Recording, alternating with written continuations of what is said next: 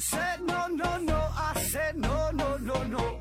You say take me home, I said no, Perignon. You said no no no, I said no no no no, no no no no. no.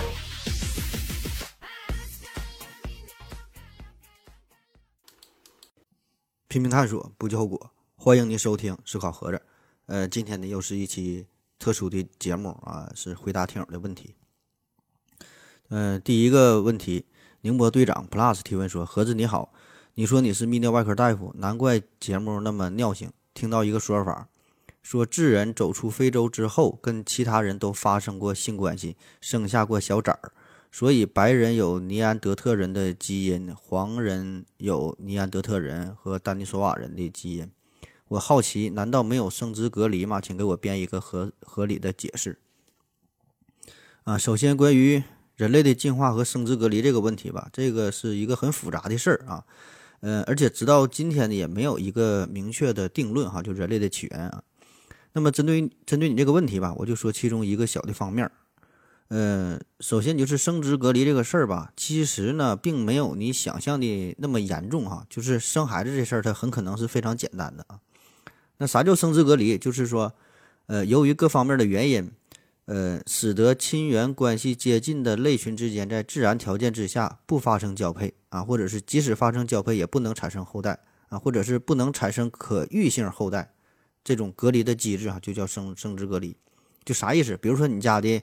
大黄和你家的喵喵啊，就猫和狗啊，可能他俩可以啪啪啪啊，但是不能生孩子，就叫生殖隔离。或者是马和驴啊，可以交配，也可以生孩子，生出骡子，但是这个骡子就不能再往下生孩子啊，这也叫生殖隔离啊。所以这个原因很多哈，生殖隔离这个事儿。然后这位听友又问说，这个智人走出非洲之后，然后跟其他的人种发生过性关系啊，为啥说他们之间，他们为啥没有这个生殖隔离呢？嗯。这个在自然界当中可以说是非常正常的哈，就反倒是要问为啥他们会发生生殖隔离？就比如说在野生的哺乳动物之间就存在着种间杂交的现象就界门纲目科属种啊，在这个种之间，比如说这个灰熊和北极熊，呃，美洲红狼和黑和黑狼还有北美郊狼都可以生殖后代，对吧？那人人类呃圈养的狮子和老虎，它也也也能也能生孩子，对吧？虎狮兽、狮虎兽的，对吧？还有这个斑马和马呀，还有这个驴啊，对吧？这这些野生的哺乳动物之间都可以杂交，都可以生孩子。那么在亚种之间的杂交，那就是更为普遍了。那再往上看，再往高级的水平，就是鼠之间也可以交配，也可以繁衍啊。特别是呃这个鱼缸啊，这个这个鸟缸啊，对吧？这些更低等的这些野生动物当中，是可以啪啪啪可以生孩子的。当然，在这个哺乳动物当中。呃，也有这种情况，但是说发生的就比较少，或者说是可以交配后可以交配，但是这个后代呀，一般就是死胎啊，就是就是生不出来啊。那再往上看，就是跨科之间的这个啪啪啪啊，这这个难度就比较大了啊。在鸟缸当中有少数这类的现象，比如说雉科和松鸡科之间哈，这是跨科的嘛。还有这个雉科和这个猪鸡科之间，跨科之间可可可可以这个交配。再比如说这个爬行纲和鱼缸哈，偶然的也有这种这种杂交的情况。那么再往上说，就是目啊，目跨目之间这个成功的杂交，呃，好像是在自然界中暂时还没有发生，但是人为的可以让一些鱼类啊，这跨目之间，呃，有这种成功杂交的一些案例啊。所以呢，也就是说，从目前这个自然界当中界门纲目科属种这个分类来看啊，在不经过任何基因改造的前提下，这个杂交现象啊，最高呢可以发生到目这一级别。对吧？所以目往下的，呃，目科属种，对吧？这都比比它更低、更更更低级、更往下的了。它们之间发生这个杂交生孩子事儿是很正常的事儿，对吧？所以回到你这个问题上，尼安德特人啊，尼安德特人这啥意思？这是一个在人种这种这个这个这个级别，对吧？比这个木低好几级，对吧？所以说，尼安德特人和其他的这个人种之间啊，这这这他这个啪啪啪生孩子。这就没有什么可奇怪的，对吧？嗯，这些都属于是灵长目人科人属下边的不同的人种，对吧？所所以这个没有什么奇怪的，不发生生殖隔离反倒很正常啊。呃，下一个问题，金条哥提问：何志老师好，我想问问，在微信群思考何志火锅店当中的香菜叶，呃，有男朋友了吗？嗯，帮我问问，顺便说我爱他啊。这个 他有没有男朋友这事儿？呃，算是个人隐私吧，对吧？咱也不方便问啊。但是我觉得有没有男朋友这事儿它并不重要，对吧？你爱他，你就去追他，对吧？你你就去上他，对吧？你不能因为对方有守门员，你就不射门了，你就不踢球了，对吧？该射还得射，啊。下一个问题，危机危机提问说，请问何子老师，众所周知，您曾经在美国多所高校担任过教授多年。呃，又去欧洲各国游游学访问多年，后来是什么原因让你放弃了国外的优厚待遇，毅然决然的回到祖国辽北大地，做一个默默无闻的小主播兼泌尿外科医生？可以分享一下您的心路历程吗？在解决广大失眠患者痛苦的表象背后，是否有着不为人知的更远大的理想抱负？我有一个阴谋论的看法，是不是那年诺贝尔奖你没竞争过涂女士，从而心灰意冷，决定？决定隐退江湖啊，或者是正在技能冷却憋一个大招。如果不方便透露，可以不回答。谢谢何子老师。啊，看这个问题，呃，应该是我们的老听友了，这对我的身世比较了解啊。嗯，其实没有什么心路历程啊，没有你想的那么复杂。我就觉得人生在世，对吧？活这一辈子，啊，还是尽量做一些呃所谓的正义的事情啊，或者说是自己喜欢的，能。呃，积极向上的啊，做出一些贡献，对吧？就白天拯救人类的肉体和生命，夜晚呢拯救人类的灵魂和睡眠。你看，所以我选择了白天当医生，晚上做主播这个行业，对吧？既拯救了你的灵魂，又拯救了你的肉体啊。所以呢，这个也是我这么一个小人物吧，呃，算是为了实现社会主义现代化和中华民族伟大复兴事业做出一份力所能及的贡献啊。啊，至于你说当年和屠呦呦女士争夺诺贝尔奖这个事儿啊，这个根本不存在啊。嗯，虽然媒体上一些小报有记者就喜欢炒作嘛，刻意的去放大这起事件，但是我觉得人家涂女士获得诺奖，这个是实至名归啊，确实做出了很大的贡献。这个，呃，我也没有什么值得遗憾的。虽然我当年也是被提名了，呃，但是我觉得我还是有很多工作要去做啊。呃，确实和世界真正的一流水平还是有着一定的差距吧。所以在接下来的时间里，还是做好本职的工作。无论是作为医生也好，作为主播也好，作为厨师也好，作为一个摄影家也好，对吧？还是，嗯，希望通过自己的努力，可以给大家呈现出更好的作品啊。那么至于说是否获奖啊，不管是诺贝尔奖也好，还是其他的什么奖项，这些呢并不重要，对吧？这些不重要，还是做好自己的工作，这个就足够了。得到嗯听众的认可，对吧？这个是最重要的。下一个问题。嗯，反应堆的卡卡提问说：“嗯，第一个问题，何子老师是是怎么一天天变成百科全书般的优秀的？啊，这个没有啥优秀啊，这个现在很简单呐，现在随便有一个手机，有一个电脑，你能上网，每个人都是百科全书，对吧？上网一搜，马上就有答案了，就就全都知道了。下一个问题，龙大帅提问说：请问何子老师，性别只有男女两种？”呃，照道理来说，男女的比例会无限的接近，各占百分之五十。那么，为什么中国男女比例会失衡？啊，关于这个男女比例的这个问题啊，呃，其实，在自然状态下，男女的比例就是出生的比率啊，就男女这个婴儿啊出生的比例，并不是绝对的各占百分之五十，而是这个男性 男婴略高于女婴，就是出生的婴儿来看啊，大约呢是。一百零六比一百啊，就一百零六个男婴啊，对比的是一百呃一百个女婴啊，略略多一点儿。这个不只是说在人类社会当中如此，在动物群体当中也是，就是雄性呢会略高于雌性啊，这个出生出生率。那么针对这种情况，也有很多解释哈。大体的原因就是说，因为在自然界当中嘛，存在着各种各各种各种争斗啊，特别是男性啊，或者是雄性。呃，由于战争啊，由于猎食啊，由于决斗吧啊等等这些原因，经常打架，对吧？就是男性的死亡率呢会更高一些，所以呢，这个男性略高于女性的出生率，这种情况反倒是达到了一种真正的平衡的状态啊。那么再往深了研究，就是如果单纯从受精的角度来说，就是这个 X 和 Y 嘛，对吧？这这这个结合的几率。就是形成男性胎儿和女性胎儿的比例确实是无限的接近百分之五十，但是呢，在这个胎儿发育的过程当中，就是在娘胎在这个娘肚子里边，呃，男性啊，男婴更容易存活下来，啊，就是说，纵观整个这个怀孕的期间，女性胎儿的死亡率是要略高于男性的胎儿啊。具体什么原因也没研究明白啊。反正目前唯一能够知道的，大概啊，好像是和第十五号和第十七号染色体以及这个性染色体有关啊。更更细节的方面也没研究清楚。总之呢，我觉得这个就是大自然的一种安排，就是让这个男性略高于女性的出生率，以及男性略高于女性的。最终的这个死亡率，对吧？男性咱一般的感觉好像活不过女性，对吧？所以这个从一个侧面来讲，也是大自然的伟大和这个奥妙神奇的地方啊。呃，然后第二个问题说这个中国的呃男女比例严重失衡哈，网上的数据说中国的男女比例大约是一百一十六点九比一百啊，就是成人成人这个这个比例，呃，所以说这个男性比女性啊大约要多三千万到四千万啊，这个。呃，非常巨大的一个群体了，所以说就有有三千光三千万个光棍啊。那么这背后有啥原因呢？也很简单，就是咱们传统的这种重男轻女的呃这个观念呗，对吧？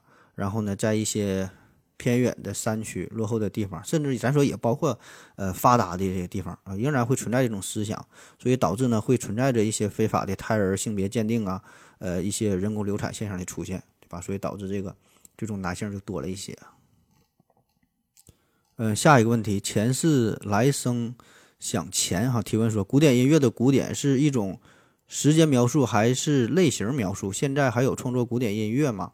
呃，如果现在创作不出好的古典音乐，是什么原因？是古人摘了低垂的果实，还是今人被古人禁锢住了，放不开想象力啊？呃，古典音乐这事儿啊，嗯，这个古典音乐吧，这个词儿，呃，简单说，它有广义和狭义之分。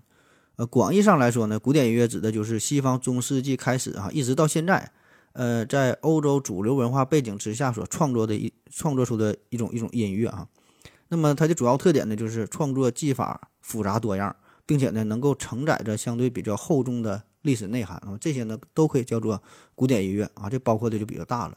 那么还有一种呢，就是狭义上的古典音乐。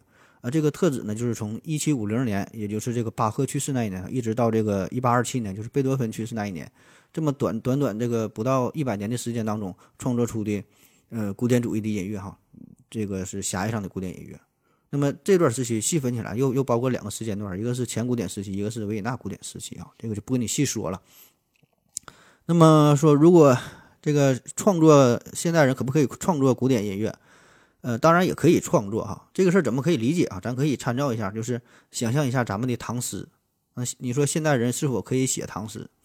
当然也可以写，对吧？你只要按照呃一定的这个呃古诗的这个格式啊，一定的什么韵律的要求啊，对吧？一些对仗的要求啊，哎，你也可以写出唐诗啊。当然，本意上唐诗一定是特指唐朝人所写的诗。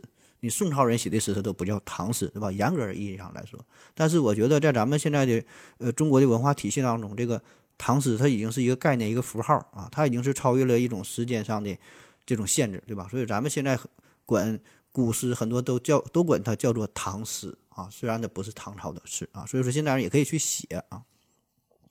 第二个问题说的，为什么现代人的创作啊，呃，写不出这个这个好的古典音乐作品啊？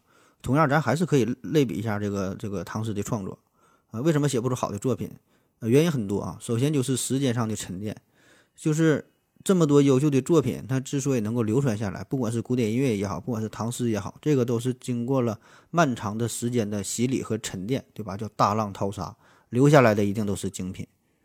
那么再有就是从这个创作时长上来看，你想想唐朝，对吧？唐唐朝是大约有将近三百年的时间。呃，广义上的古典音乐，这也是延续了起码有一二百年的历史，对吧？所以咱们当代人，你一个人你要想创作出一个作品，其实这只是短短几十年的时间，对吧？那个几十年和人家上百年去比较的话，显然是没有可比性，对吧？那还有一方面原因就是，呃，艺术创作的一个大背景不一样啊，这个和整个时代的一个社会环境都有关系，就是每一个时代啊，不同的时代它有不同时代的流行元素。你看咱们文化上，咱有唐诗。有宋词，呃，有有元曲儿，对吧？不同时代有不同的这个文化的形式。你音乐上更是如此。你看西方从这个巴洛克到这个古典主义，再到浪漫主义、印象主义，对吧？再到后来这个布鲁斯、爵士、摇滚，就是每一个时代它有不同的音乐符号。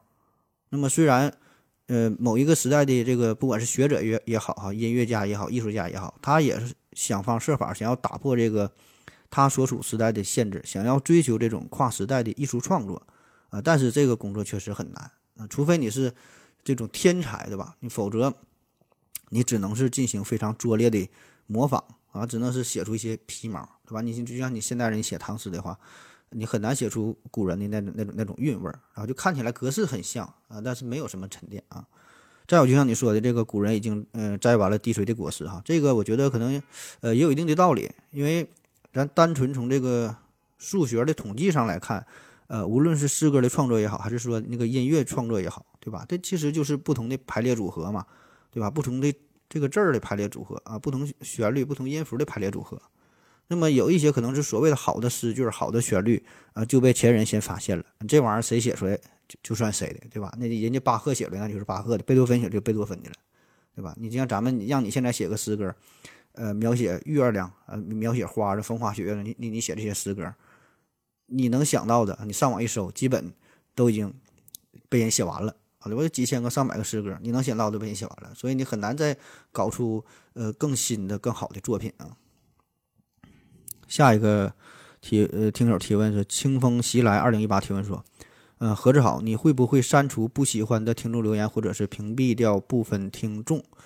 呃，如何看待这么做的主播？请剖析一下他们的心态啊。这个先声明一下，我是从来没有主动的去删除过听众的留言哈，不管你说啥，我是从来不会删啊。但是呢，确实也有听友向我反映过，说的我在你节目下方留言，你怎么给我删了？或者说我批评你几句哈，怎么怎么就删了？呃，如果确实有这种情况，那一定就是喜马拉雅这个这个平台干的啊。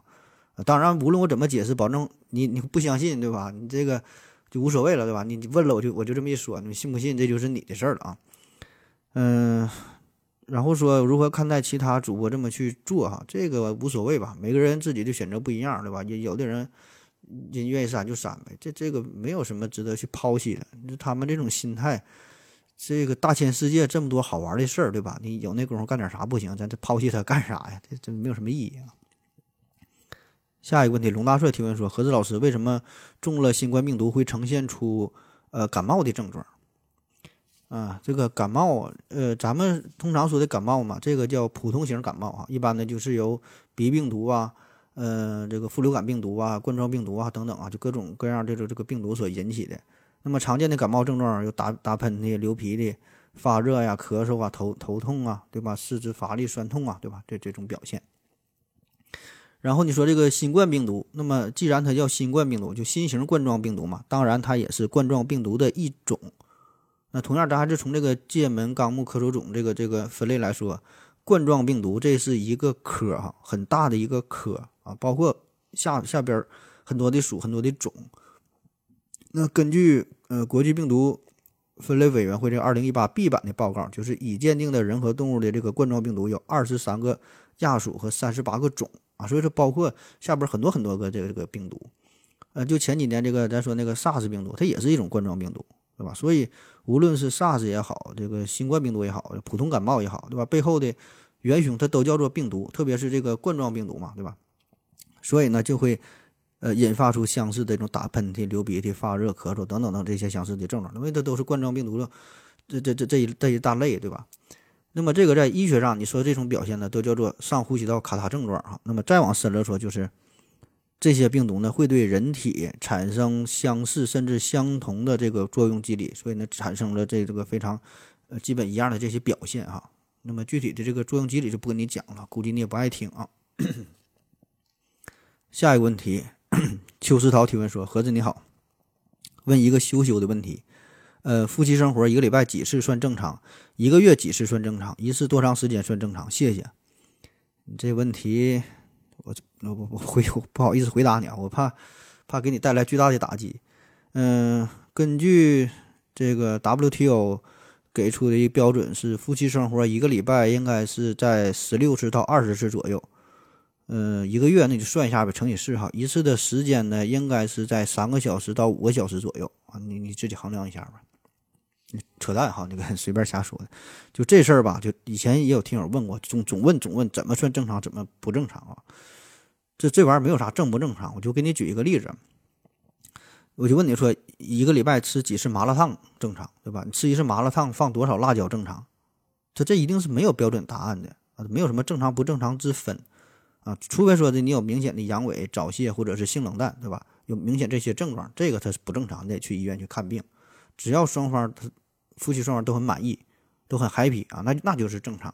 这玩意儿他人和人他没有啥可比性，对吧？有的人他顿顿吃辣椒，顿顿没有辣的吃不下去饭，对吧？大蒜蘸芥末吃，人家喝下午茶，他得喝点辣椒水，对吧？有的人可能一年不吃一回辣也不香，这这不一样。所以说这东西吧，你不要总跟别人去比，不要参考着说所谓的正常是如何如何，对吧？你你觉得正常，你觉得高兴，那就是正常，对吧？反倒是四处打听，比不过人家，自己很伤心，这就没啥意思了，自己 happy 就就就够了啊。下一个问题，密心行密心行者提问说：何总你好，呃，先谢谢您的回答，您回答了我想问的问题。嗯，相对论中，速度的变化指的是相对速度。当一个物体以光速远离我们的时候，在我们看来，这个物体上的时间是变慢的。那么，当一个物体以光速接近我们的时候，我们看到这个物体的时间变化是怎样？啊，这个相对论这个事儿啊，这个东西这玩意儿，这个 我就真就不太懂了哈。我感觉这个跟运动的方向好像没啥关系吧？不管是远离你还是接近你，只要是速度变快，呃，时间应该就会变慢嘛。下一个问题，八九二七九五四八提问说：“请问盒子怎么看板蓝根体外抑制病毒？体外我何不用小可爱的消毒水？我拉坨屎也能闷死几只病毒啊？”啊，这个 板蓝根抑制病毒这事儿啊，体外抑制，呃，你说的很对呀，对吧？这这确实啊，你你拉坨屎也能闷死几只病毒，呃，可以说很多东西都可以达到体外抑制病毒的效果。你撒泡尿也能把这个病毒也给整死啊。其实就是你在体外的状况下，你想让这个病毒长时间的存活，反倒是不容易啊！你想弄死它很简单啊，你别说是放板蓝根，你随便放什么里边，它可能很快它它它都死了啊！所以说你在体外的情况下杀死病毒并不难哈，难的是说如何在人体正常体内的这种情况之下，在不产生明显副作用的情况之下，你杀死病毒啊，这个是要研究的。那么类似的，之前还有这个可乐杀精的说法啊，这个是真的哈，确实是可乐杀精。这怎么杀的哈？这个是发表在《新英格兰医学杂志》上的一个论文啊。这个这个杂志在医学圈之内是相当的有含金量了哈，可不是什么小报哈，正经的这这数一数二的，跟这个《柳叶刀》啊，甚至说跟这个《自然科学》这这都可以说有的一拼的。这个这个《新英格兰》，那么这个论文怎么说呢？他怎么用这个可乐杀精啊？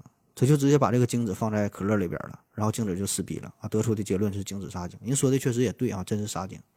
对吧？那但但是引出的这个问题就是，对于咱们吃瓜群众来说，并不关注具体的实验是怎么操作的，我们只关心结论啊。结论呢很简单，也很耸人听闻哈，可乐杀精啊。所以说这个事儿到现在在网络上也是疯传啊，大伙儿经常拿这个段子是开玩笑啊。呃，反正我给大家伙儿的忠告就是，如果你想靠。就是喝可口可乐，喝各种什么百事可乐也好，就什么可乐都是吧。你想靠喝可乐来避孕的话，这个基本是不靠谱啊。你看人家实验怎么做的啊？所以呢，有人也想用这个，在这个事儿后哈，靠这个用可乐，呃，清洗阴道的办法来达到避孕的目的啊。那么理论上来说吧，这个确实是有一定的，呃，这个科学依据哈，有一定的可行性。但是说你现在。有这么多安全有效的避孕措施，有这么多的补救措施，哈，你也犯不着冒这么大的风险，又不安全又不卫生，而且粘嘴上可能还黏糊糊的。嗯，下一个问题，求学者幺零二四提问说：何子老师，为啥叫酸辣粉而不叫辣酸粉？呃，我觉得，哎，本来这个就是一个挺无聊的问题哈，你这个不管是啥，它总得有一个名字，对吧？你你如果叫它叫辣酸粉了，你又得问他为啥叫辣酸粉不叫酸辣粉啊？那么既然你问了，我就从一个非常刁钻的角度来回答你一下啊。咱们从这个对联的这个角度来回答，对联啊，对对着，这个酸辣粉这三个字的发音是符合马蹄韵的要求啊，所以说起来、读起来是朗朗上口，听起来是铿锵有力。酸辣粉啊，酸辣粉，哎，听着就非常舒服。辣酸粉，辣酸粉，你就说起来也是非常非常别扭哈，你听起来呢也不舒服。不信你自己可以试一试啊，酸辣粉、酸辣粉、辣酸粉，到时候你说说。那么啥叫马蹄韵呢？嗯，这咱咱讲文学事儿哈。这马蹄韵呢，简单的说，就咱这汉字分为这个一二三四声嘛啊啊啊啊啊。那么这个一二声呢，就是平声啊，三四声为仄。那么对联有个要求，最基本的叫做六项啊，其中一条呢就叫做平仄相谐啊，就是说这个平声对仄声啊，平仄相谐。那么《笠翁笠翁对韵》开篇写的就是天对地，雨对风，大陆对长空。你看天就是平，地就是仄啊，风就是平，雨就是仄，大陆啊这俩字都是仄声，仄仄啊，长空就平平啊，这叫平仄相对。那么马蹄韵呢，指的就是说你这个一句话当中，呃，平声和仄声就是如何去搭配呢？怎么听起来舒服呢？有人就研究出来啊。最后简单说，总结出一个规律，就是按照这个平平仄仄平平仄仄这种格式，就是平和仄呀，两两的交替，你不能平仄平仄平仄，哎，这听着就就就难受啊，必须平平仄仄平平仄仄，啊。比如说上联处处名山秀水啊，下下联家家笑语欢歌，你品一下哈，处处名山秀水是吧？仄仄平平仄仄。家家笑语欢歌，平平仄仄平平啊！当然，这里边这对联这事儿，这个学问大了，里边就正格、变格呀，呃，三仄尾啊，孤平啊，就是这个很多讲究哈，就不跟你展开说了。那么回到你这个酸辣粉的问题，你你你看酸啊，平声，辣粉都是仄声，就是平仄仄，哎，这就符合马蹄韵。你辣酸粉仄平仄啊，这就不符合马蹄韵啊，就不好听，就差点意思了。下一个问题啊。九五二七说：“神说要有光提问说，夸克和电子是二维的吗？啊，这当然不是二维的了。这夸克和电子都是有质量、有半径的东西，确实存在的东西，它不可能是二维的。就我们生活在这个世界上，这是一个三维的世界，不可能有真正的二维的物体所存在啊。就算是让你想象的话，你也想象不出来二维的物体，对吧？就你咱可能经常说拿一个纸，呃，就就就比如说这纸很薄，对吧？纸是这个二维的。”啊，其实你再怎么薄，它也是有一定厚度的。还有咱拿这个拿这个蚂蚁说，这个蚂蚁啊是一个二维的生物，它只能在表面上爬行。呃，确实这个蚂蚁的它的这个行为是，呃，在一定程度上是符合二维生物的一些特征啊。但是很显然它也不是二维生物，对吧？它一定是有一定的厚度，有一定的高度啊。啊，这个给大伙儿推荐一个动画片，就是《二维世界》啊，动画片《二维世界》，你看一下，挺挺有意思啊。下一个问题啊，听友。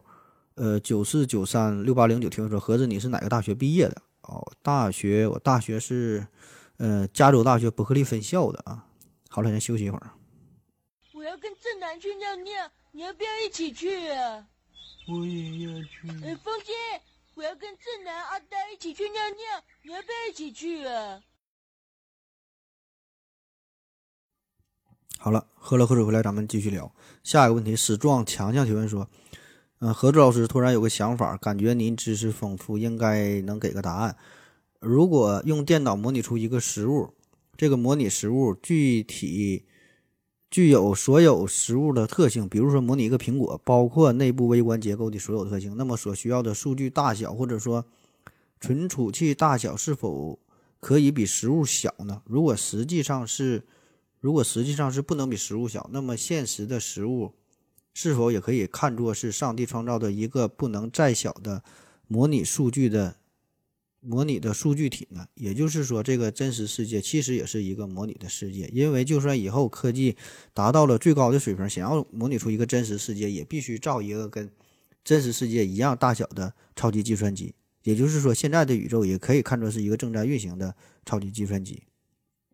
啊，这个脑洞开的比较大啊，这他这个问题我是我是理解了，不知道您各位是否理解了？呃，我就说说我的一些想法吧，跟这个由你这个问题所引起的，就是我的理解是这样的，嗯，就比如说咱们平时发微信啊，用这个微信发图片啊，下边有一个选项啊，就是原图，对吧？是否发原图？那有一些情况呢，我们并不需要发送原图啊，发就是直接把这个。呃，图片发回去就就可以了，就就够用了啊。但是有一些时候呢，比如说大家照的集体集体照啊，或者是你你喜欢的一个明星的照片啊，你想做一个纪念的话，你就需要原图。那么这个原图和不是原图的情况可能会差几倍、几几十倍的这个存储这个容量，对吧？你现在有一些照片的一张照片，有一些手机一个照片可能就是好几十兆甚至上百兆的大小啊，很占空间。那么也许多数的情况呢，我们就是不需要这么。精细的程度啊，偶尔呢才会用到啊。那么回到你的这个问题，嗯，其实也就是说，我们是否有更加优化的方式，或者说有更加节省空间的方式，模拟出目前这个宇宙的样子，对吧？我感觉这个就就像发微信发照片这个一个道理。那举个例子，假设说我们现在这个宇宙所有的信息啊加一起是一百个 G 啊，当然就举例子啊，一百个 G。那么另外一个宇宇宙它可能只有十个 G，但是整体的这个运行啊和我们这个宇宙看起来是没有任何区别的，对吧？所有的星球运转呐、发生的什么事件它都一样啊。那么还有一个宇宙啊，人家这个宇宙呢是一千个 G 啊，精细的程度就是比我们要高，但是同样呢也是发生着同样的这个这个事件，星球如如何运转呐、呃，这这个整个呃发生这些事件也都一样，对吧？这就是三个不同的宇宙，精细的程度不一样。所以呢，我个人的理解就是，对于上帝来说呢，他可以用更少的数据模拟出这个宇宙，也可以用更多的数据模拟出这个宇宙，都能让它正常的运行啊。但是说在细节上它是不一样的，你信息量越多，当然是越细致啊。如果要是呃给它进行加工之后啊，必然会丢失掉一部分信息，但可能是并不妨碍它正常的运行，但是细节上就会变得模糊一些。那关于这个缸中之脑的讨论呢，其实也会提到，就你刚才说的这这个内容啊，跟这有关。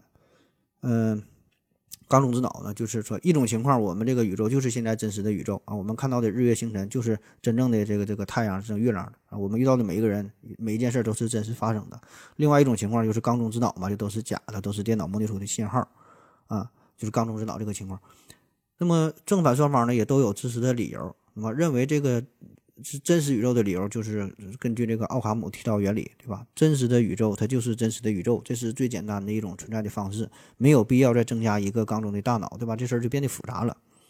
而另外一方呢，认为说这个宇宙是模拟的，这理由呢也可以根据这个奥卡姆剃刀了这这个原理，对吧？就因为你制造出一个真实的宇宙来说，需要耗费太多太多的资源了，那么多的星星，那么多的月亮。对吧？很显然，这个很浪费啊，所以一个简单的办法就是直接制造一个缸中大脑，很简单，一个大水缸放点营养液，连上电极就 OK 了，对吧？然后再模拟出整个这个宇宙。你看双方说的就都挺有道理啊。当然，这个争论你没有答案啊，包括你这个想法也没有这个答案啊，就是一个脑洞大开的想法啊。嗯，下一个问题，伊洛魏一良提问说：盒子最近发现很多人睡觉之后十多分钟会十多分钟就会醒啊，怎么回事儿？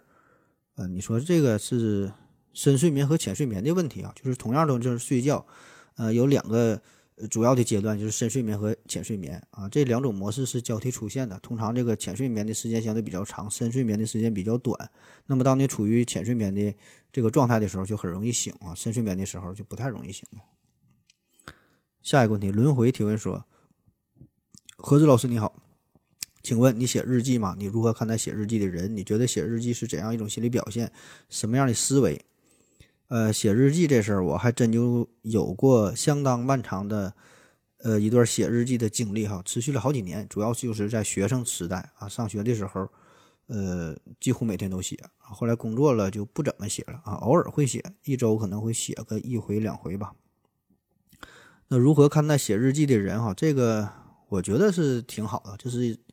挺好的一个习惯，我感觉啊，嗯，就是古人说这个叫日三省吾身，对吧？就是说你没事你得反省一下自己，怎么去反省？我觉得写日记就是一个很好的反省的方式啊，可以总结一下你每一天的这个经历啊，然后感觉自己有什么不足的地方，有什么好的地方都可以写下来啊，那随便愿意怎么写怎么写。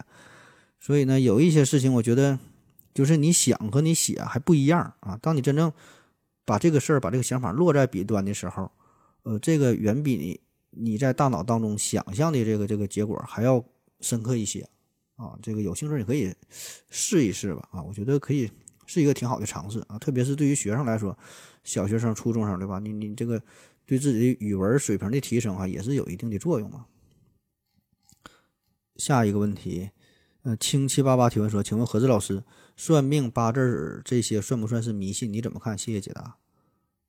这个算命，这这当然算是迷信了，对吧？这事儿咱之前专门聊过。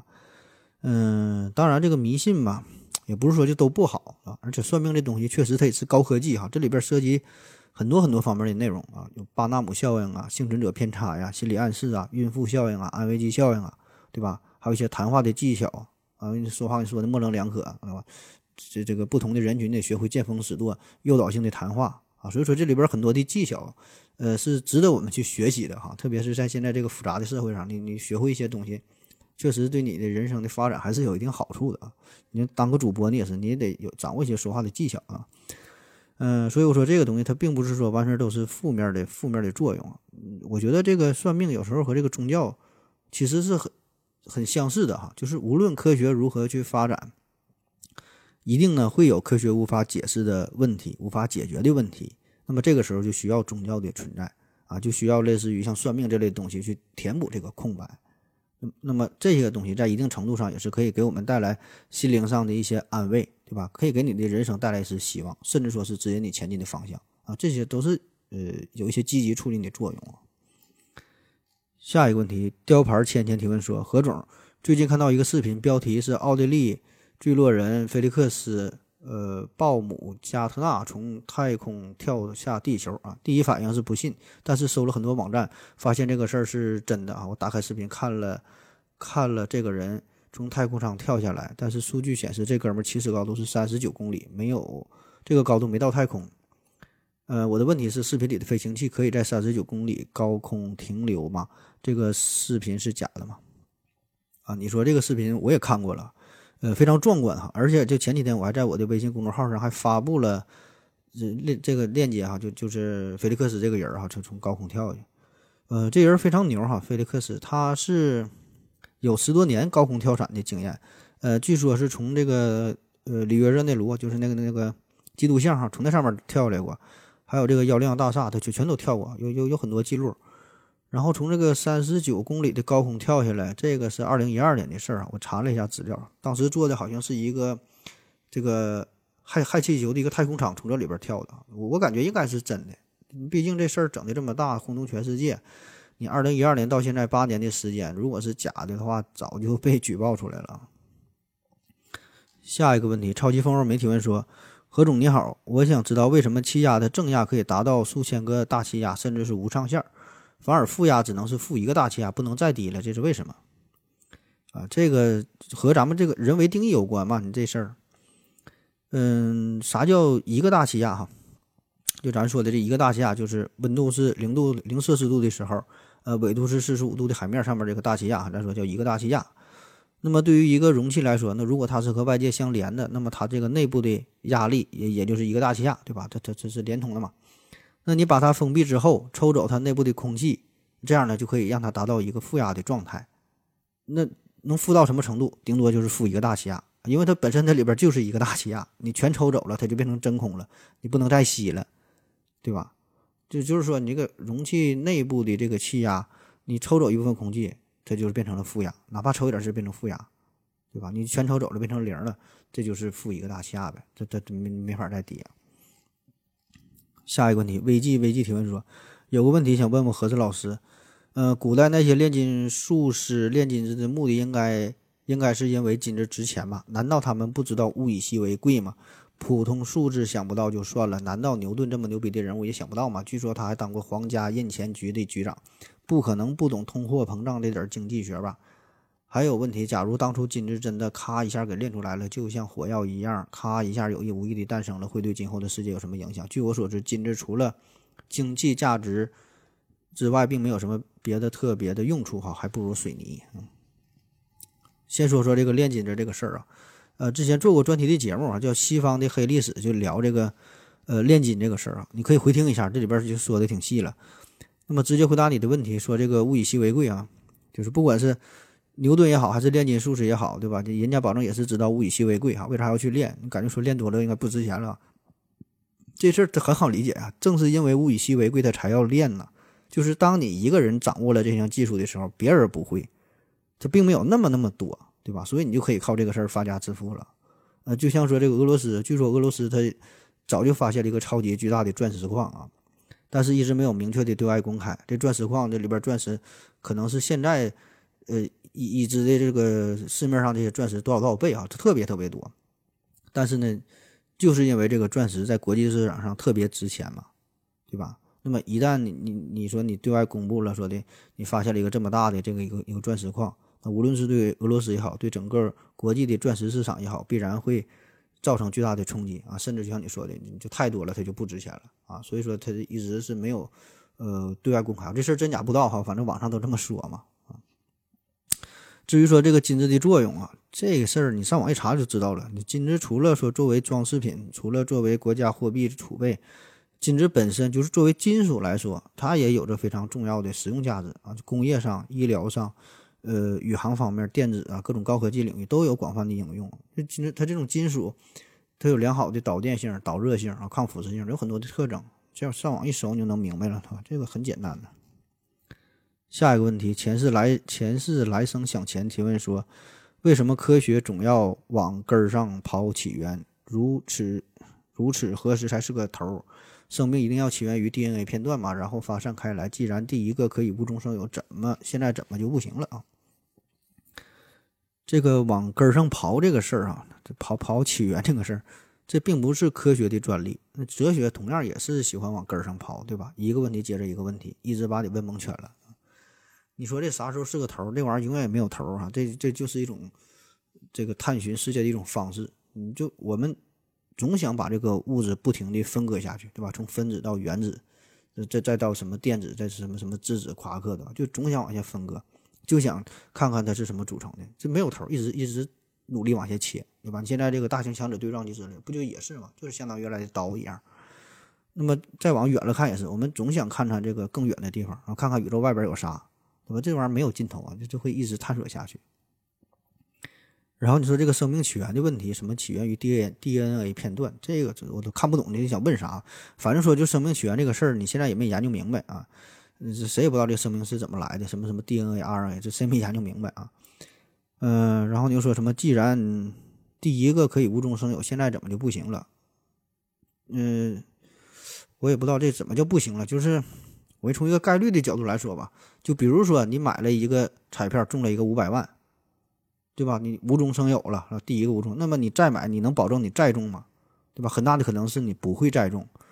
呃，所以这生命产生可能也是如此，然后就是一个机缘巧合，就是一个偶然啊，它就产生了生命，它不是必然啊，可能就是这一次，然后你再买就不中奖了，以后也没法去模仿，没法去复制，没法重来，对吧？当然这都猜测嘛，我就说了，生命权这玩意儿谁也没研究明白呢嘛。下一个问题，海之石提问说，呃，何子老师。负面情绪太多的人值不值得去交往？以前还试图去安慰他们，现在觉得越来越恶心了。这是我的问题还是别人的问题？呃，这个负面情绪太多的人值不值得交往？这个不可能一概而论，对吧？就是每个人必然都会有自己性格的缺陷，也有他的这个优点啊，大伙儿都不完美。所以说，负面情绪这个事儿，啥叫负面情绪？这本身也是一个相对的概念，我感觉就是你觉得是负面，可能别人觉得还挺好。对吧？所以说这个，你愿愿不愿意去交往，这个你就听从自己的内心声音也就可以了。我给你举个例子哈，比如说你有一个女同事啊，长得特漂亮啊，大长腿、大胸、大屁股啊，都都都都挺好啊。但是这个人唯独他性格不好，就是你说这种负面情绪啊，他尖酸、刻薄、冷酷、无情、无理取闹。然后呢，大大伙儿都不喜不喜欢和他交往，不想和他做朋友。但是这个姑娘呢，你看想和你交往啊，对你还挺好。啊，想给你当免费的炮友，也不图你钱，也不用你负责，你就我就问你，你这样姑娘，你愿不愿意跟他交往？因为负面情绪这么多，你愿意愿不愿意？对吧？你当然你你愿意了。下一个问题，百密提问说，何志老师，可能你不会回答，但是我真的很想知道，呃，你的思考盒子的微信号到底有多少人？你的粉丝那么多，你微信还一直公布微信号数量，是不是不是有上限吧？啊，我这个微信号。呃，人不太多，这五千多个人啊，五千多个人，原来更多一些。然后我经常是删除拉黑一些听友，嗯，他们也不算我的听友，我感觉就是经常给我发广告，发各种什么链接呀、卖东西的，完事儿什么砍价了，反正我就就给删了。原来更多一些，现在就五千多个了。呃，这个微信原来好友上线就是五千人哈，现在改了，现在好像是改成一万人了吧？但是说就是后来后。五千人之后的这些好友呢，是呃看不到你的朋友圈，就只能聊天，好像是微信的新的规则嘛。下一个问题，龙大帅提问说：何志老师好，两个问题，往伤口上吹气儿会造成什么后果？空气进入血管会导致死亡吗？呃，第一个问题说这个往伤口上吹气儿有啥后果？这也没啥后果，唯一的后果可能就是感觉挺凉快吧。呃，第二个问题说这个空气进入血管会导导致死亡吗？这得看进多少呗，是吧？进的少就没事儿呗，进的多那就死呗，是吧？嗯，下一个问题，危机危机提问说：何子老师，我有个关于做梦的问题想问啊，但是特别担心自己表述不清楚，我试试看吧。举个例子，假如我做个美梦，谈恋爱啊，情节跌宕起伏，最后发展到接吻，突然醒了，发现是狗在舔我。那么这一晚上梦的情节都是为了狗舔我而做的铺垫吗？梦是怎么知道我后来会被狗舔了呢？还是就在狗舔我的这一瞬间，我突然就做了一个非常漫长、情节复杂的梦？也就是说，梦的时间十几个小时，可能现实一秒钟就给编辑好了啊，有点不太合理。我表达清楚没？希望何子老师翻牌。还有我上次那个关于炼金的问题，特别担心我描述。问题不能被看懂，真难为何子老师，谢谢啊！你这个问题我看懂了啊。嗯，怎么说呢？就是做梦，做梦这个事儿，当然没有一个事先写好的剧本，对吧？它就是跌宕起伏的，谁也不知道这个事情会朝向哪个方向去发展。那么为什么哈？就像你说的，做了一个谈恋爱的美梦，最后发展到接吻这个地步，正好有一个这个狗在舔你，怎么能这么巧呢？哎，事先怎么就铺垫好了？其实呢是这样的，就是在这个狗舔你之前。啊，这个梦啊，就比如说谈恋爱的这个情节，这都是随机发展的啊，并不知道这个狗舔不舔你。只不过当狗舔你的这时候，就这一瞬间，你会把狗舔你的这种感觉完美的整合到你的梦境当中，跟你这个梦啊，就就连在一起了。就是现实当中这个感觉和你做梦的这这这个情节就连在一起了啊。就比如说这时候不是狗在舔你，而是这个狗咬了你一口，那么你的这个梦就之前的这个情景都是一样的，就是狗咬你这时候。你可能就会梦到是你女朋友跟你开玩笑，你那女朋友咬了你一口啊，就就这就这一个地方不一样啊。另外就是说你是这个做梦时长的问题啊，嗯，现在有很多研究表明，呃，我们感觉做梦的这个时间是不准的，就是感觉你做梦时间会会很长，但实际的这个梦境并没有那么长啊，嗯，就是做梦两小时可能其实才五分钟啊。下一个问题，我叫齐子雷提问说，何子你好，我想问问为什么印度、美国。的新冠病毒感染率，呃，死亡率那么高，而国际知名知名民调机构，呃，叫什么易索普啊，易普索，易普所发布了一项名为《新冠疫情中世界各地幸福状况的排名》，来看他们却有百分之七十以上的人感到幸福。呃，还有可否谈谈印度国家机研究机构开发的万能牛粪芯片？这都没太听过。呃，我就说说这个关于幸福状况排名这个事儿。呃，就为什么印度和和美国哈这个新冠病毒感染率很高，死亡率很高啊？他们还挺幸福啊。这事儿就是，你看啊，不管是美国也好，印度也好，包括西方很多的国家，呃，一开始，呃，政府不作为啊，或者说是政府。没有努力的去干预这个事儿，对吧？因为他们的民众可能更多的在追求一种自由，对吧？然后事情是越演越烈啊，最后有点控制不住了，嗯，很严重啊，很多的感染率，很多的死亡率啊。那为什么他们还还这么幸福啊？我觉得吧，首先这个他这个调查，我我我真是没听过，我不知道他这个调查结果是否有说服力，是否有代表性哈，这个是值得商榷的。呃，就算是这个数据是真实可靠的啊。那么，对于幸福感这个事儿，它其实非常微妙，对吧？并不是说一个国外国家发达，呃，人民收入高、教育水平高，它就幸福。你看非洲那些国家，很多穷地方，人家一天载歌载舞，对吧？又是得艾滋病，又是埃博拉病毒的，那好像没有什没受什么影响，生活很快乐，很幸福。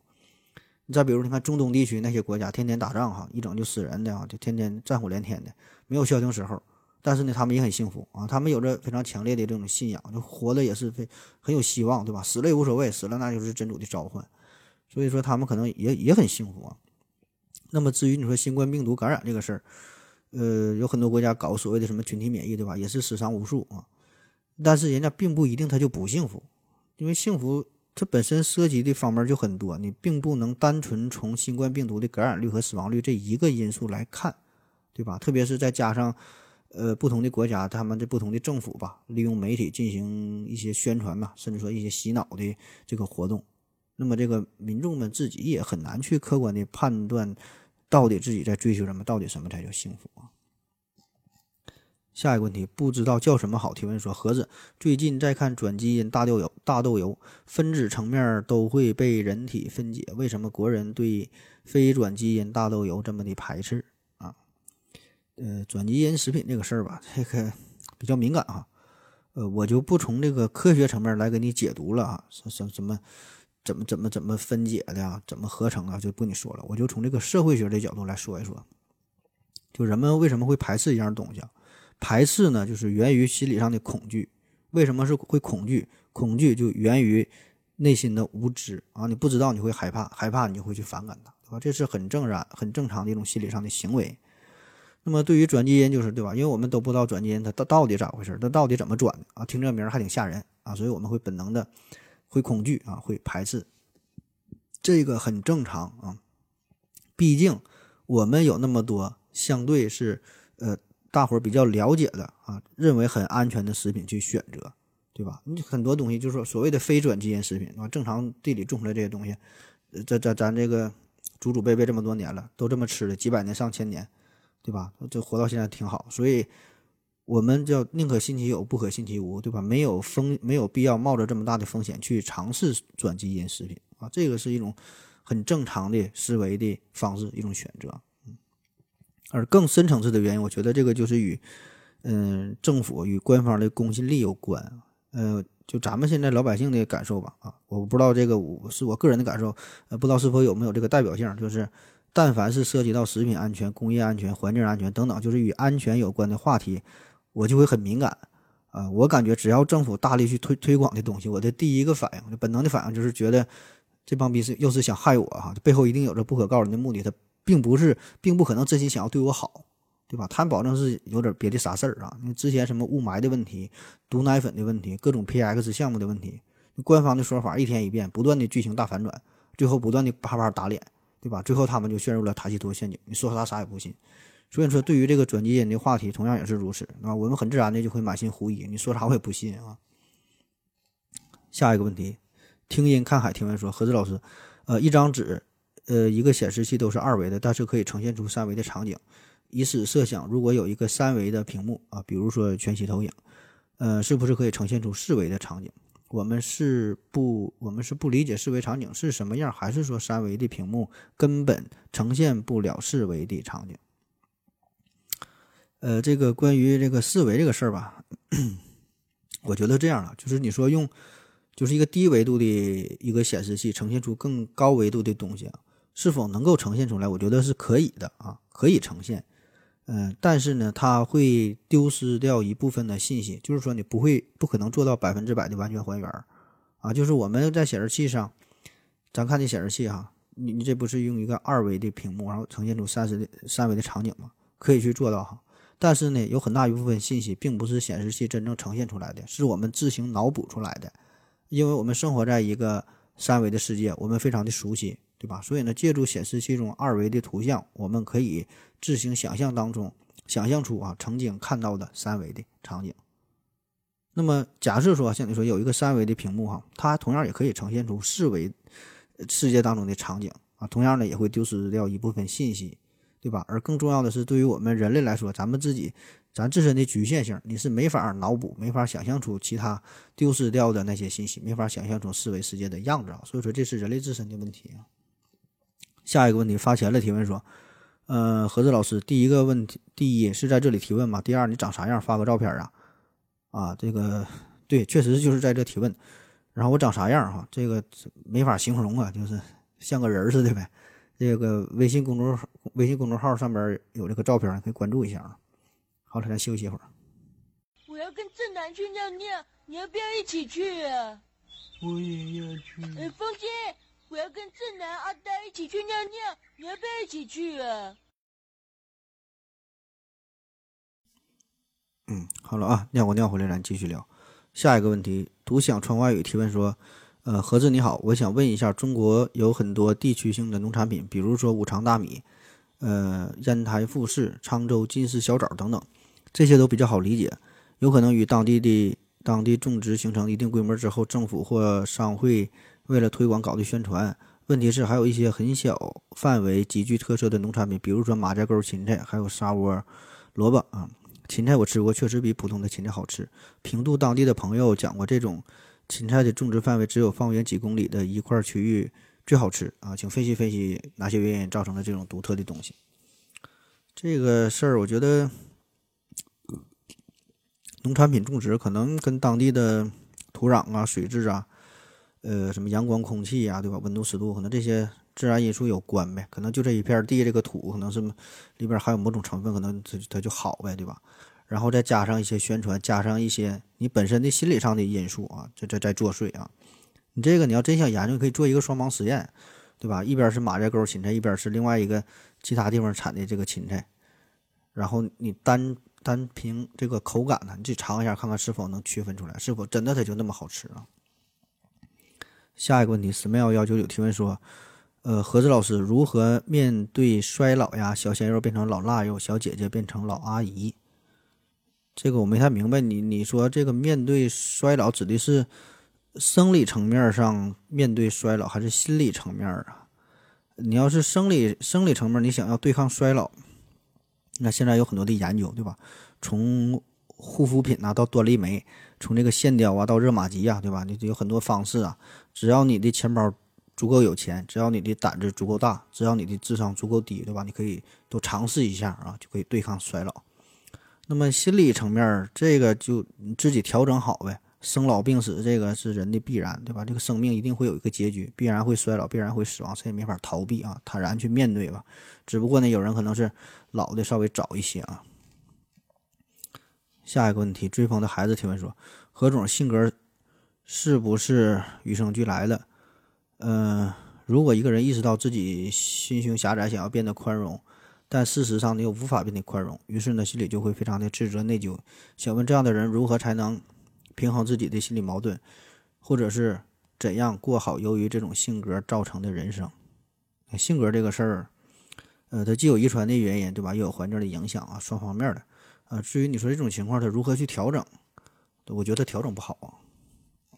下一个问题，West World 这这这 Dreamer 不知道这玩意儿咋读啊？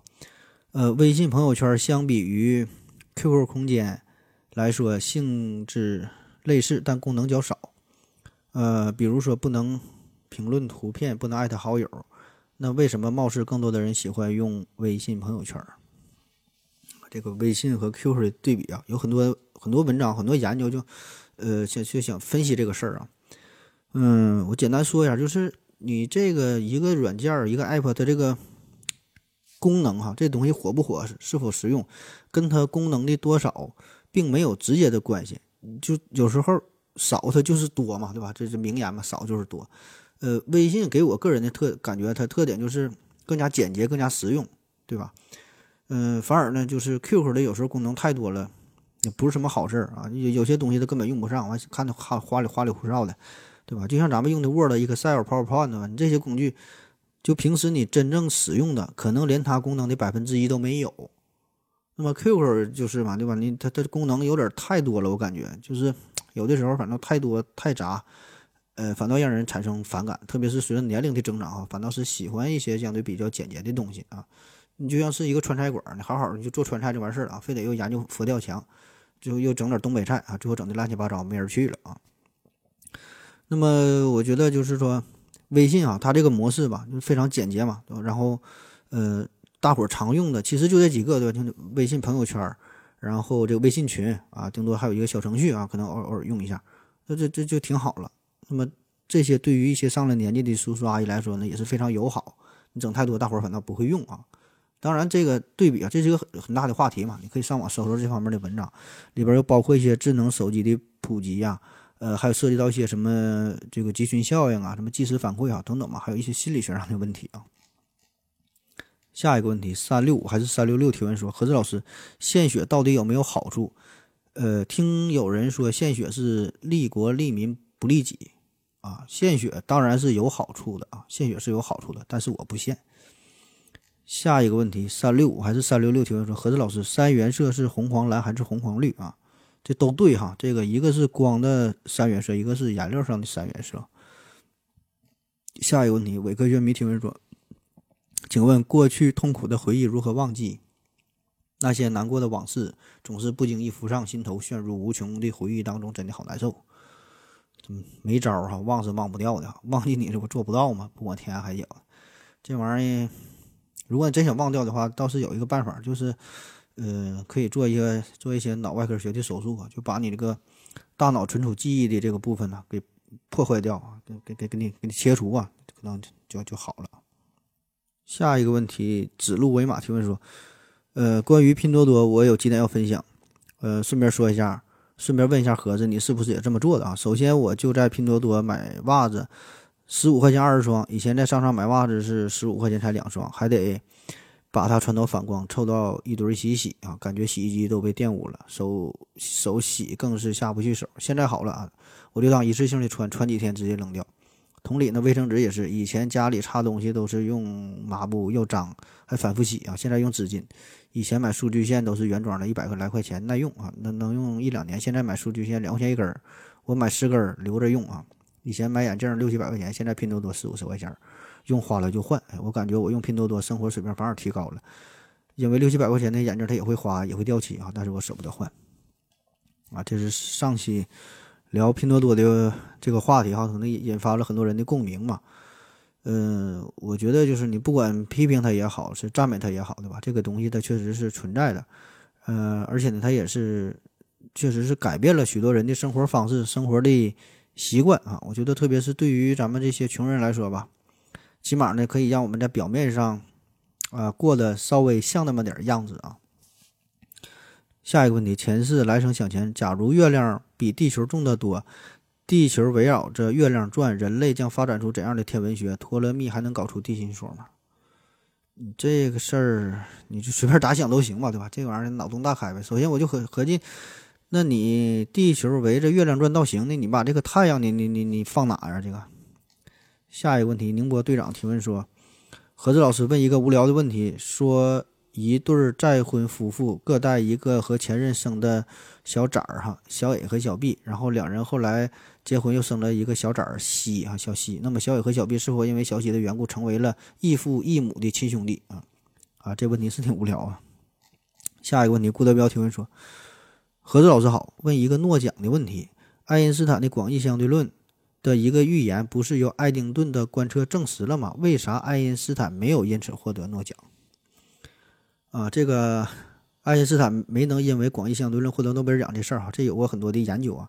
呃，这大伙儿应该都知道哈，咱的听友都知道了。爱因斯坦这是因为光电效应获得的诺奖哈，广义相对论、狭义相对论，呃，都没获得诺奖。那么为啥这个广义相对论啊这么牛逼、这么重要的理论，它没获得诺奖啊？呃，概括起来有这么几方面的原因哈。第一呢，就是说，这这这理论太难了啊，嗯，特别是在当时。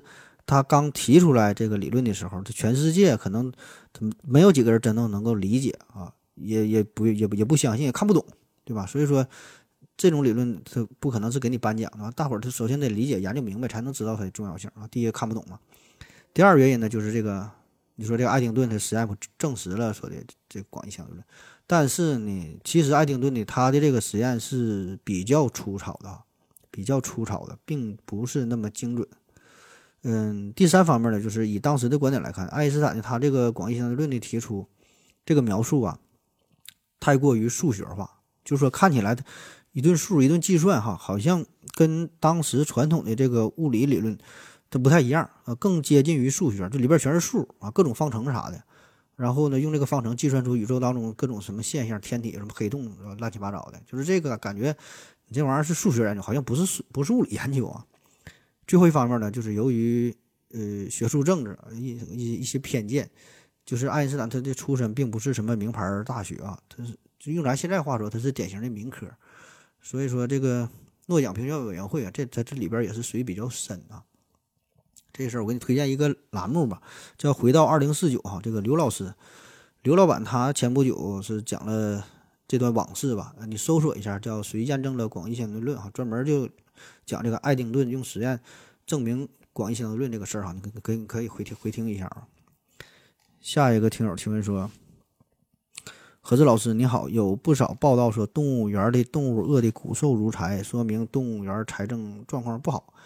呃，问了一个所谓圈内的朋友说，这个动物园都是靠政府补贴，但是查了一下，有很多私立的动物园。我想问一下，国内外动物园，特别是国内的动物园，有盈利的吗？开动物园这事儿。”呃，好像咱这国内好像是不让有私立的动物园吧？你必须得是政府牵头，是政府政府才能开这个动物园，好像。然后说，至于赚不赚钱，这个和其他投资一样，对吧？保证是有赚有赔，嗯、主要还是看你本身经营呗，对吧？投资的规模啊，一些配套设施啊，管理的模式啊，对吧？差异化的经营会涉及到很多因素。那同样是动物园，有的可能就是红红火火，对吧？有的就是像你说的这种面临倒闭的风险了，动物饿的骨瘦如柴，它真不挣钱，那咋办？只能是政府补贴了。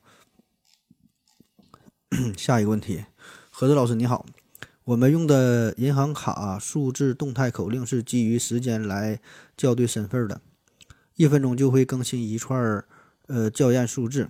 查了一下石英表做的好的情况，精准度大概是一天误差是一秒，也就是两三个月就会差一分钟。那么这个银行的动态口令肯定也是石英晶体，那么几个月不用，岂不是就会导致动态码对不上的情况？但实际情况不是，这是怎么回事儿啊？这这个问题说的挺复杂，但实际核心问题就是如何这个计时啊不产生误差。呃，就是咱电脑本身它就会有一个自己的计时和纠错的功能啊，并不是说单纯就是像咱们手表一样哈，就产生误差。而且现在电脑它都可以联网了啊，直接是连到这个受时服务器就完事儿了。你就你电脑不有时间设置，你打开一看，上面有个功能就是和这个 Internet 时间服务器同步嘛，时间它就纠正过来，它就就一样了呗。下一个问题啊，呃，你好啊。嗯，最近豆瓣 KFK 穿越者火了，不知道你相不相信啊？这这老久时间的，很长时间了。这个 KFK 穿越者啊，这个事儿当然是不信了。所有穿越者的事儿，我感觉都是扯犊子。下一个问题，DDS 提问说，呃，盒子小哥哥，我想问一下，人类现在可以把原子排列起来了吗？如果可以，那么两排都是十个和铁原子排列的线，人类还有能力测量出它们长度的差别吗？或者人类有能力测量出两个铁原子的基体的差，或者两个电子基的基体差吗？人类在测量可以测量上可以精确到什么级别？两个氢原子理论上一样基体一样质量吗？这个问题提的乱七八糟的，但我看大致明白他这个想问的意思了，就是两个事儿哈。第一个呢是关于这个超重原子排列的问题啊，这个咱上学时候都学过。书本上就写的就可以操纵啊，呃，早在一九九三年，中国科学院就运用纳米技术和超真空扫描隧道显微镜的手段，通过操纵硅原子啊进行排列，就写出了“中国”两个字儿啊，这咱这个书上都有。第二个问题就是说，原子和原子之间是否有差别？就是同样都叫铁原子，中国的某一个地方的这个铁原子和另外哪的这个这个日本的哪的这个铁原子，它是否一样？这个呢，既包括。物理学上的问题，也包括哲学上的问题。那么，以我们非常粗浅的认知水平来看，哈，感觉这个应该是不一样。同样叫铁原子，它是它是不同地方的两个铁，这怎么能一样呢？对吧？就世界上没有两个完全相同的树叶啊。同样是铁原子，不能一样。那虽然我们普通人咱不知道这个更加细微的结构，不知道这个铁原子是什么组成的，里边是啥样的，但是我们会本能的感觉它们不会一模一样啊。可是呢，从实验从这个物理实验的层面来说，我们会认为原子之间它是等价的啊，只要它叫铁原子，这两个它就是一样，它就是一模一样的，就是我们是没法区分的啊。那我们怎么判断这两个东西是否相同？其中重要的一个依据就是看看这两个东西所产生的行为是否一样。如果它们产生的行为是一样的，我们就认为它就是一样的，对吧？那么在人们需要利用原子之间潜在的区别之前，我们都会认为，默认为它们是相同的啊，或者说，在我们能够区分它们之前，我们只能把它们当成是一样的。就是以咱们地球人的能力，咱是区分不了两个铁原子的，分分不出来，所以我们觉得它一样。也许外星人他能区分出来，他觉得它就不一样。就是我们知道它不一样，也没有用啊，你分不分不出来。就举一个不恰当的例子，就比如说你从世界各地啊找来十个铁原子，不同地方找十个铁原子，放一块堆儿，放一个箱子里边。然后一打乱再拿出来，那以咱现在人类的能力，你是无法区分出这十个铁原子那哪个是从哪拿来的，看起来都一样，所以咱们只能认为它们是一样的，对吧？所有的实验带来的操作结果，它它都是一样的，所以我们是无法区分的，也就认为它是一样的。哎，不知道说明白没？下一个问题，原来深刻提问说，嗯，提问方糖不能用火机蜡烛点燃。但是蘸了烟灰就可以。有解释说，烟灰是方糖点燃的催化剂，但我觉得可能是烟灰有利于传导热量导致的，而不是催化剂的作用。啊，这个网上有这个实验啊，就拿这个方糖直接用打火机点它不着，呃，用了这个烟灰撒在上边，然后一点就着了。这咋回事啊？这个这事儿和这个蜡烛的燃烧很像。呃，你想想这个蜡烛它怎么燃烧的？蜡烛中间它一定有一个蜡烛有有个灯芯儿，哎，灯芯儿着了啊。那么这个灯芯儿呢，其实就相当于方糖上边放的这个烟灰。这个蜡烛燃烧的过程啊，是这样的，就首先是中间这个棉芯儿啊，灯芯儿它燃烧，然后释放出热量，这个热量把旁边的这一部分石蜡就给融化了，这固体的这个这个石蜡呢变成了液态的这个蜡油。然后呢，由于灯芯儿的这个毛细作用，蜡油呢会顺着这个灯芯儿往上跑。啊，往上跑，那跑到火焰下方的时候呢，在火焰的高温作用下，这个液态的这个石蜡油呢，就变成了石蜡的蒸汽，然后呢，再在氧气和高温的作用下，这石蜡蒸汽燃烧，啊，产生的这个这个烛火啊，这样这个火焰，它是这个过程，而不是说这个直接的蜡油直接燃烧的，它是一这个这个气态的蜡油在燃烧。那么同样的道理，那个方糖，方糖它为啥点不着？就是当它遇到高温的时候，这个这个方糖它会被融化变成液态。啊，同时呢也会产生大量的气体，但是呢，这并没有一个燃燃烧的迹象，因为它也是液态和气态混合在一起的嘛。那当加入这个烟灰之后，由于这个烟灰它形态本身就是非常的松散多孔，就细微微观上是这个状态，这样呢就有利于呃吸走液态的这个这个方糖的这个成分，就蔗糖啊这个成分，这个这个呃碳水混合物嘛，对吧？那从而呢就增加了这个蔗糖的受热和氧气的接触面积。那么这样呢，就可以产生出相对更多的可燃性的气体状态的这这个方糖的成分。那么宏观上的表现，这方糖它就燃烧起来了。呃，下一个问题，Waste World 专门提问说，有一本书叫《同性恋在中国》哈，这里边公布了一个调查数据，说三分之二的人在十九岁之前有过同性恋的经历，这个比例准吗？我自己和我问的几个人都没有这样的经历啊。到底什么叫做同性恋心？同性恋心理心理？如果两个两个男的搂一下，呃，还是必须要有行为。搂一下当然不算同性恋了，兄弟兄弟抱一下，你这这这就算同性恋了。或兄弟包一下，完了全同性恋啊！你说这本书哈，这个什么同性恋在中国哈，我是真没听过，更没看过啊。里边的数据呢，我也不知道他是怎么怎么调查的，这个信源是否可靠啊？抽样人群到底是多少？他怎么调查的？这个三分之二的十九岁之前的人有过同性恋的经历啊？我感觉他是不是就调查了三个人啊？恰好有两个是同性恋，或者是他本人就是同性恋，再加上他的一个同性恋的伴同性恋伴侣是俩人了吧？然后又调查了一个不是同性恋的人，哈，得出了这个三分之二的数据哈。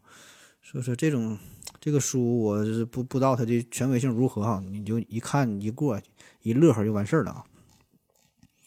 下一个问题，经常喝那种自己呃，经常喝那种自己磨的不加糖的咖啡，有时候不喝就会很困哈。别人说我这是咖啡上瘾了，这是真的吗？呃，这样会对身体有害吗？这事儿你自己愿意喝啥就喝啥呗，别人爱咋说咋说。你这个大伙儿都不是专家，都不是教授，谁也不是研究这玩意儿的，对吧？所以你不必在意别人的意见。人生在世，你自己开心就好。你就比如说我抽烟。我喝酒啊，然后喜欢吃烧烤，呃，各种油炸的食品，各种所谓的垃圾食品啊，然后也经常有人问我说：“你作为医生，你怎么不爱惜自己的身体呢？你你怎么还吃这些东西？”然后我的回答就是说：“我是医生，我医生只是我的一个职业，对吧？我是为了为了赚钱，我为了养家糊口，我并不是为了我自己的身体健康我才去当医生的，这只是一个养家糊口赚钱的一个一个手段，对吧？这这个。”不能因为你是医生，我我就不吃不不喝酒啊，什么不抽烟了，对吧？况且世界卫生组织早就对健康的定义做了修正，就早就不仅是说你这个躯体没有疾病叫健康，同时呢还得包括心理的健康、心灵的健康、社会学上的健康、智力上的健康、道德的健康，包括很多因素，对吧？就是每个人都有自己的生活方式，那么不同的方式会给你带来不同的感受，就你觉得快乐那就是快乐，所以你不用不用听这听那，别人咋说。别人他自己谁也没活明白，所以你听别人的干啥，对吧？你听的越多，你自己越糊涂，反倒是迷失了自我，对吧？就是你人生在世，你自己做选择，你自己去承担这个后果，就就这么简单哈。所以不用听这个听那个，大大伙谁都不明白。下一个问题，何志老师，假设有其他智慧生物，他们间能，他们间能信息传递被感知的几率是多少？这玩意儿这没法算呢。嗯，你首先 一个大前提就是是否有其他的智慧生物这个事儿，暂时我们都不知道啊，或者说存在其他智能生物的这个这个几率是多大，我们就没法精准的计算，更别说被感知的概率了，对吧？这东西你就当科幻小说随便想一想吧。下一个问题，每月一改提问说，光子之间相互独立吗？如果是，那光束是不是可以理解为一大堆往同一方向运动的光子？它们之前旋转，那之前旋转手电筒超越光速的方法是不是根本就是错的？和人浪一样都是相互无关的啊？这个之前讲过，叫还有不可能的事儿哈，讲超光速这个话题专门聊过了，你你自己听一下吧。下一个问题，龙大帅提问说。何子老师好，两个问题，呃，我们知道在太空失重的情况下不能喝水，那么这种情况下圆珠笔能不能写出字儿啊？第二个，圆珠笔能写出字儿是靠什么？水的表面张力、地心引力，还是大气压强，还是其他什么原因？呃，这个圆珠笔写字儿这个事儿哈，它它怎么写的字儿啊？这个原理就是，圆珠笔笔尖的这个地方有一个小滚珠，然后你一写字儿的时候，由于这个摩擦力，这个滚珠就在转，然后它一转的时候就把这个。笔芯里的这个油墨呀，通过这个滚珠它就带出来了，就粘在这个纸上，就就写出字了。那么在太空当中，能否用圆珠笔写字儿？呃，我觉得这个涉及很多方面吧。第一个就是这个重力的因素啊，就是在太在太空当中，这不失失重嘛？呃，其实这个事儿你在家里就能做实验，就是在失重的状况下，你躺在床上就是失重。呃，你躺在床上拿这个笔，让这个圆珠笔笔尖儿向上。对吧？这就是模拟就是失重的状态，就是这个圆珠笔，原来正常写字不向下嘛，就是靠重力，你向上这不就是没有重力反重力了吗？你看看能不能写啊？我是试过了，其实是能写，我试了好几支笔，大部分都能写，只有一支写的是断断续续，不不不太不太流畅哈。这个是这个重力的事儿，然后是压力的事儿，这个实验咱没法做对吧？嗯，但是你说这个太空吧，它有两种情况，一个就是真正的外太空，就是这里边。就真正宇宙空间，另外一种呢，就是在太空太空舱里边，宇航员生存的这个地方。那为了维持它的生存，这个太空舱里它是有一定压力的啊。所以说，在太空当当太空舱当中，我觉得应该还是可以写字的，但是咱没没没法没法试啊。还有一些其他的因素，有这个呃这个浸润的现象啊，呃毛细现象啊，很多的因素吧。这个反正我也没没太研究明白啊，不说了。下一个问题。嗯，Professor 正提问说：“何志老师，请问为什么多数的四足动物都是五个脚趾或者是手指？是怎样的进化机制造成的？”啊，这咱之前也聊过。嗯，这个问题你上网一搜啊，有很多的解释，很多的研究，而且回答都很专业啊。我给你推荐一个叫做《混乱博物馆》的节目啊，推荐过很多次了。他专门有一期讲的就是人为什么长了五个手指头啊，你搜一下，一看你就就能看明白。我简单回答一下，为什么长五五个手指头？这个就是根本上来说进化的原因啊，进化的原因有一个叫做因为基因的这个东西啊，因为不是因为所以的因为哈，因为音呢是音乐的音，为呢是刺猬的为啊，呃，英语呢叫做 Sonic Hedgehog，呃，这个这个基因啊，那么这个基因是相当的古老了，可以追溯到所有两侧对称动物的。共同的祖先身上啊，很久远很久远，上亿年。从这个水洼里的蟾蜍到这个夜空中的蝙蝠哈，这都是，就是现代所有四足动物的胚胎在发育的早期，全都是由于这个因位基因啊，以相同的机制来调控手指的数量这个生长。那么其他的一些变化呢，就是在此基础上进行的一些微调。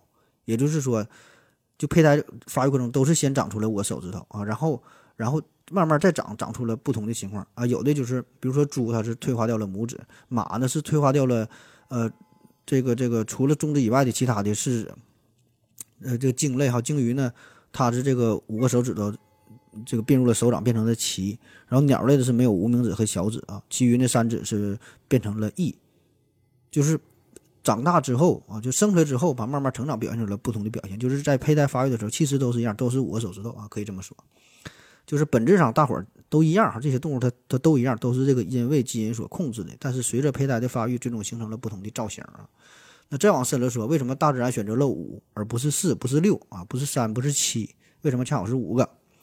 其实呢，最初确实这个四足动物哈，在不同的分支当中有不同的数目的这个手指头啊，真有三个的，有八个的可能啊。但是呢，大约在三点五亿年前，五个手指的状态呢，就逐渐的占据了优势，并且呢，固定了下，固定了下来。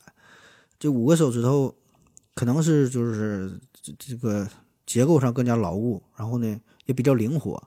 同样呢，同时呢，它它也不至于太少，就失去了抓握的能力。你想要两个手指头、三个手指头，好像拿东西可能就是不太不太不太舒服，不太得劲儿啊。嗯，当然，这个科学家也有官方的说法，他给出的结论就是五个手指头是不多不少，用着正好啊。当然，这里边会涉及到一些关于工程力学啊、机械动力学啊、生物工程学啊这个很多方面的研究啊，我就不给你编了。最后一个问题啊，考老豆豆提问说：西西弗斯跟思考盒子正片有什么关系啊？西西弗斯啊，这个是。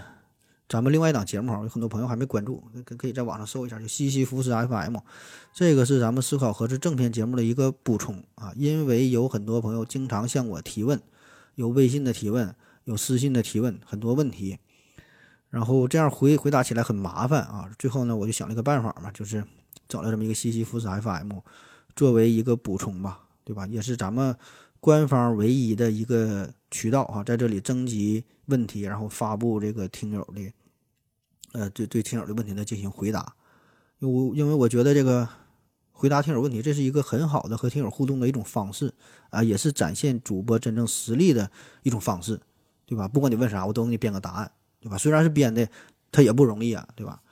所以呢，这个还欢迎大家就支持咱们这个节目，对吧？咱的提问也是不做任何的限制，可以随便问啊，哪方面的都行。当然，对于一些我觉得不太合适的。问题，特别是在一个节目当中啊，嗯，不不不适合播出来的啊，或者是我个人认为有一些节目就是挺无聊的哈。有人可能是想要开玩笑哈，但是这个玩笑开的可能我个人感觉不太好啊。然后这些东西我就会忽略掉了啊。然后呢，选择一些我比较感兴趣的、比较有意思的东西，然后再结合自己的一些理解啊，在网上收集的资料整理出来，然后和大伙儿交流一下。好了，今天节目就这样，感谢大家伙儿收听，谢谢大家，再见。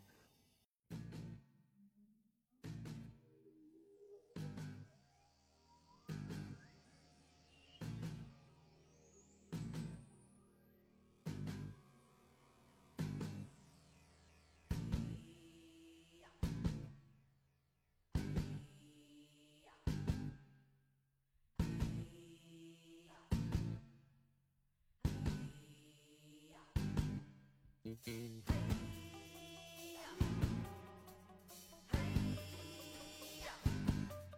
Hey.